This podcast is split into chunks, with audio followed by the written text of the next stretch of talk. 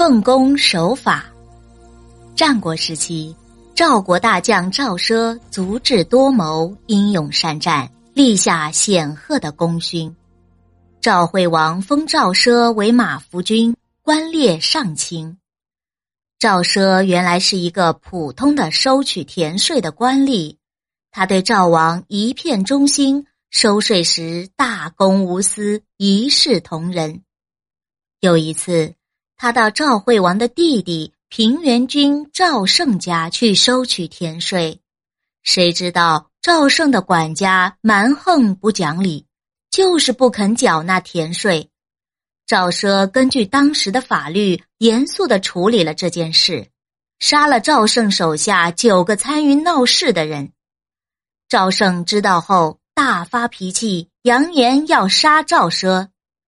赵奢知道赵胜要杀自己，不但没有躲避，反而找到赵胜，对他说：“您是赵国王族的贵公子，却放纵管家，违反法律。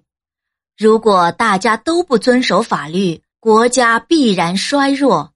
国家一旦衰弱，其他国家就会来侵犯我们，甚至把我们灭掉。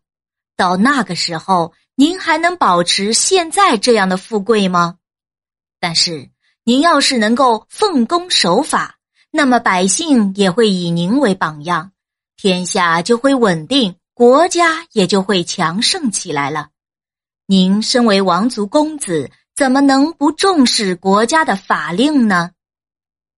赵胜听了这一番话，知道赵奢是个有才干的人，于是就在赵惠王面前。建议提拔赵奢，赵惠王听从了赵胜的建议，任命赵奢为统管全国赋税的官吏。从此，赵国的赋税公平合理，百姓富足，国库得到了充实。